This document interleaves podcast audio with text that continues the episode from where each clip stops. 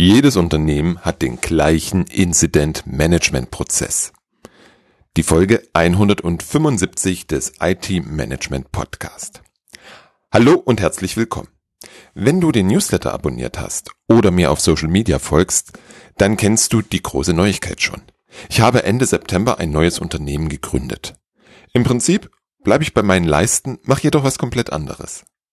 Ich habe in den letzten Monaten immer wieder mit Systemhäusern und Managed Service Providern an deren Servicekatalog gearbeitet.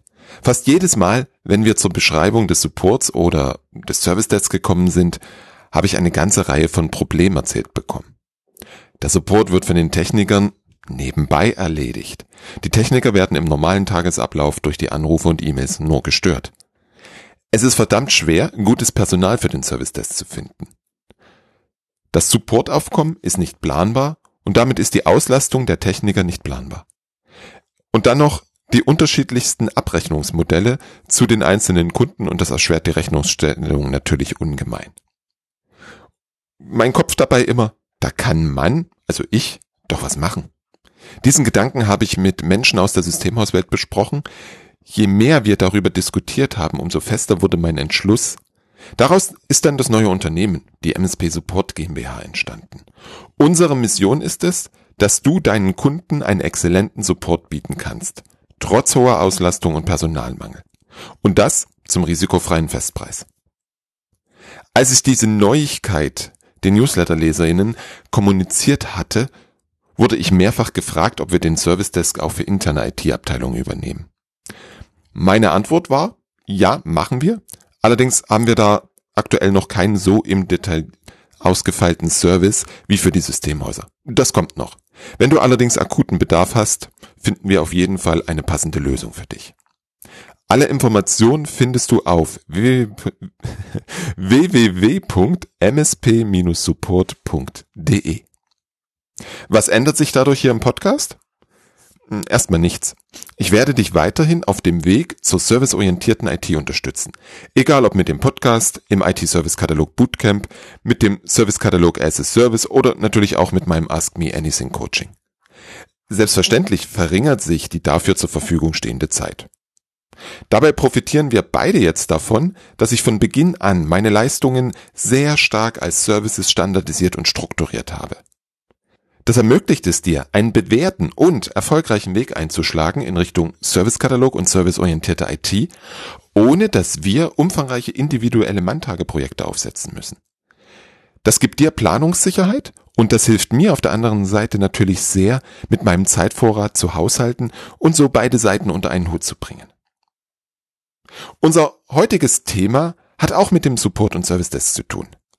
In den letzten beiden Folgen habe ich dir ganz eindringlich vor Augen geführt, dass es für dich als interner oder externer Provider essentiell ist, den Kunden und die Services, die du ihm anbietest, in den Mittelpunkt deines Handelns zu stellen. Denn das ist das, was du lieferst. Du erfüllst damit ein Kundenbedürfnis. Damit die Qualität dauerhaft stimmt und eine hohe Effizienz erreicht wird, darfst du alles um den Service herum optimieren und, soweit sinnvoll, natürlich auch automatisieren. Das ist der Teil Service aus dem Wort Service Management. Heute rede ich mit dir über das Wort Management. Das Wort kommt aus dem Lateinischen und bedeutet so viel wie an der Hand führen. In der Bedeutung heute von zielgerichtete und nach ökonomischen Prinzipien ausgerichtete menschliche Handlungsweise der Leitung, Organisation und Planung in allen Lebensbereichen. So eine frühere Version der Wortdefinition aus dem Duden. Management. Prozesse, Rollen, Anweisungen, Ziele, Teams und alles, was dazugehört. Im Service Management in der Regel vor allem Prozesse. Prozesse oder Praktiken wie das Incident Management, Change Management, Problem Management und all die anderen, die du aus FitSM oder ITIL kennst. Jetzt zu meiner Hypothese aus dem Titel der heutigen Episode. Jedes Unternehmen hat den gleichen Incident Management Prozess. Oder auch, jedes Unternehmen hat den gleichen Change Management Prozess. Jedes Unternehmen hat den gleichen Problem Management Prozess. Das lässt sich soweit fortsetzen. Bleiben wir beim Incident Management. Der läuft überall wie folgt. Erster Schritt, Incident Detection. Ein Incident wird über verschiedene Wege der Bearbeitung zugeführt. Zweitens, Incident Registration. Der Incident wird im Tool erfasst und das Fehlerbild wird aufgenommen und der Incident wird versucht, so genau wie möglich zu beschreiben. Der dritte Schritt ist die Incident Classification. Es findet eine Klassifizierung und Priorisierung der Störung statt und er wird einem Team oder Bearbeiter zugewiesen. Die kümmern sich dann im vierten Schritt um die Incident Diagnosis. Das Fehlerbild wird analysiert und es wird versucht, die Ursache der Störung zu identifizieren. Im fünften Schritt, Incident Resolution, wird der Incident idealerweise beseitigt, um dann im letzten und sechsten Schritt, Incident Closure, den Incident zu dokumentieren, die Fehlerursache zu dokumentieren, die Lösung zu dokumentieren und ihn entsprechend abzuschließen. Soweit, so einfach und so übersichtlich. Und genau so wird der Prozess beispielsweise in deinem ITSM-Tool mit ausgeliefert. Den kannst du direkt verwenden und umsetzen. Den Aufwand für das Customizing an dieser Stelle kannst du dir sparen. Es besteht aus meiner Sicht kaum eine Notwendigkeit, aus diesem einfachen Prozess eine neun Meter lange Prozesstapete zu fertigen. Auch wenn du zwischen Incidents und Major Incidents unterscheidest, gibt es bei der Klassifikation einen Abzweig zum Major Incident Prozess. Fertig. Am Ende der Klassifikation wird die zuständige Bearbeitergruppe identifiziert und das Ticket weitergeleitet. Das musst du nicht im Prozess modellieren, das ist dann die Arbeitsanweisungsebene. Das dürfen wir durchaus auseinanderhalten. Bei der Zuweisung helfen dir dann deine Services wieder weiter, denn du ordnest jeden Incident einem Service zu und dann ist klar, welche Bearbeitergruppe diesen erhält. Bis dahin ist alles gleich, egal in welchem Unternehmen du arbeitest. Ja, aber bei uns äh, alles anders. Wenn der Mittwoch auf einen 13. fällt, dann werden Tickets nur angenommen, wenn sie grün angestrichen sind. Äh, kann sein. Aus meiner Sicht kein Problem. Die Frage, Müssen wir den Prozess auf jede Eventualität und jeden Einzelfall ausrichten? Was ist der Sinn eines Prozesses? Der Prozess soll dir und deinen Kollegen den notwendigen Rahmen geben. Er soll Orientierung geben und er soll sicherstellen, dass wir in wiederholbarer Qualität liefern können. Insbesondere hier im Incident Management wird deutlich, dass es nicht viel mehr sein kann und auch nicht mehr sein sollte. Warum ist das so? Dazu möchte ich dich ein wenig mit dem Kynevin Framework vertraut machen. Du merkst, die Aussprache ist etwas schwierig, weil äh, mein Walisisch ist einfach schlecht. Nee, es ist eigentlich nicht vorhanden. Du hörst wahrscheinlich häufig Kynevin Framework. Dabei heißt es Kynevin. Das nur so nebenbei, falls du mal beide Betonungen irgendwo hörst. Das Kynevin Framework bietet uns die Möglichkeit, anstehende Aufgaben, Probleme und Herausforderungen einzuordnen, um dann zu entscheiden, welche Vorgehensweise für die Bearbeitung die sinnvollste ist. Im Kynevin Framework gibt es den einfachen geordneten Bereich. Ursache und Wirkung sind aus bereits bekannten Fällen klar. Wenn ich hier ziehe, dann passiert dieses. Ich kann also genau beschreiben, was ich tun muss, um diese Art von Störungen bzw. Fehler zu beheben. Funktioniert wunderbar. Hier leisten uns die sogenannten Best Practices einen wirklich guten Dienst. Der zweite Bereich im geordneten Teil des Kynavin Frameworks ist der komplizierte Bereich. Viele Störungen sind kompliziert. Ich brauche Experten, um den Fehler herauszufinden und zu beheben. Es besteht hier immer noch eine Beziehung zwischen Ursache und Wirkung. Die ist nur durch den Experten zu erkennen. Ich kann auch gar nicht mehr so detailliert aufschreiben, wie die Störung behoben wird. Ich weiß aber, dass ich die Störung erkenne, analysiere und behebe. Das klingt jetzt sehr nach unserem Incident-Prozess. Denn auf dieser Flughöhe ist es dir auf jeden Fall möglich, den Prozess zu definieren. Der gilt dann für alle Störungen, die erkannt werden. Im komplizierten Bereich kommen wir sehr gut mit den sogenannten Good Practices weiter. Allerdings, was sich in den Schritten Diagnose und Behebung abspielt, ist unter Umständen gar nicht mehr so klar. Es gibt Störungen, die sind komplex. Das heißt, eine Ursache-Wirkungsbeziehung ist erst im Nachhinein erkennbar. Hier müssen wir Dinge ausprobieren, beobachten, was passiert und entsprechend darauf reagieren.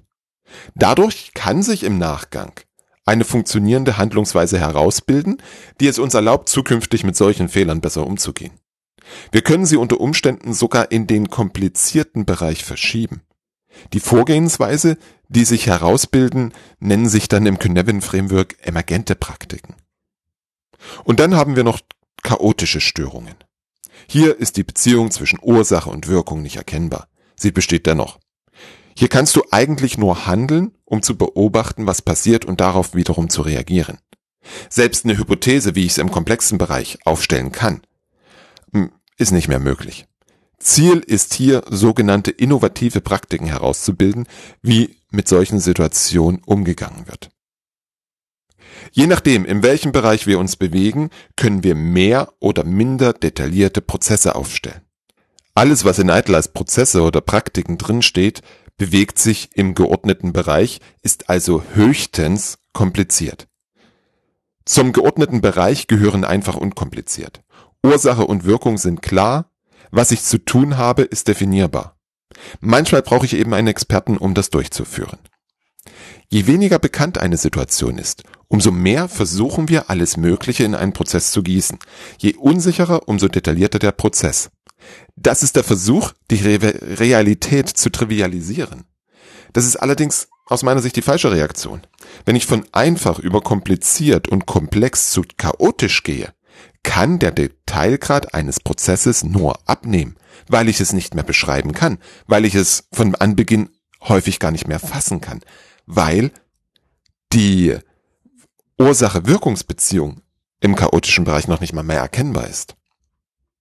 Das, was in ITIL oder in FitSM zum Thema Incident Management beschrieben ist, ist genau das, was wir für einen komplizierten Vorgang beschreiben können. Natürlich können wir versuchen, das zu trivialisieren, indem wir dort auch die einfachen Vorgänge im Detail auswalzen. Dass das sinnvoll ist, bestreite ich hier mal. Hm. Das ist für mich auch gut und in Ordnung, weil es dir und deinen Kollegen die notwendige Freiheit gibt, mit allen möglichen Situationen adäquat umzugehen. Zusätzlich ersparst du dir ganz viel Aufwand und Diskussionen, wenn es beispielsweise um die Implementierung des Prozesses im Tool geht.